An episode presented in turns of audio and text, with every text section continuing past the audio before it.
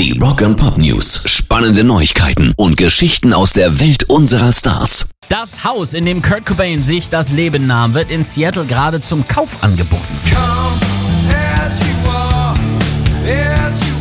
Das 117 Jahre alte Anwesen wurde 1994 von dem Paar gekauft und 1997 dann von Courtney Love an einen Freund wieder verkauft, drei Jahre nachdem Cobain sich im April 1994 auf dem Grundstück das Leben genommen hatte. Aus den Fotos des aktuellen Angebots geht's hervor, dass es noch vor kurzem renoviert wurde. Vier Schlafzimmer, vier Bäder, tolle Aussicht im Stadtteil Danny Blaine, Kostenpunkt schlappe 7,5 Millionen US-Dollar.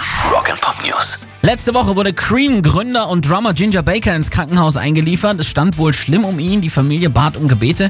Jetzt gibt's erste Infos zu seinem Zustand. In a white room with black curtains near the station.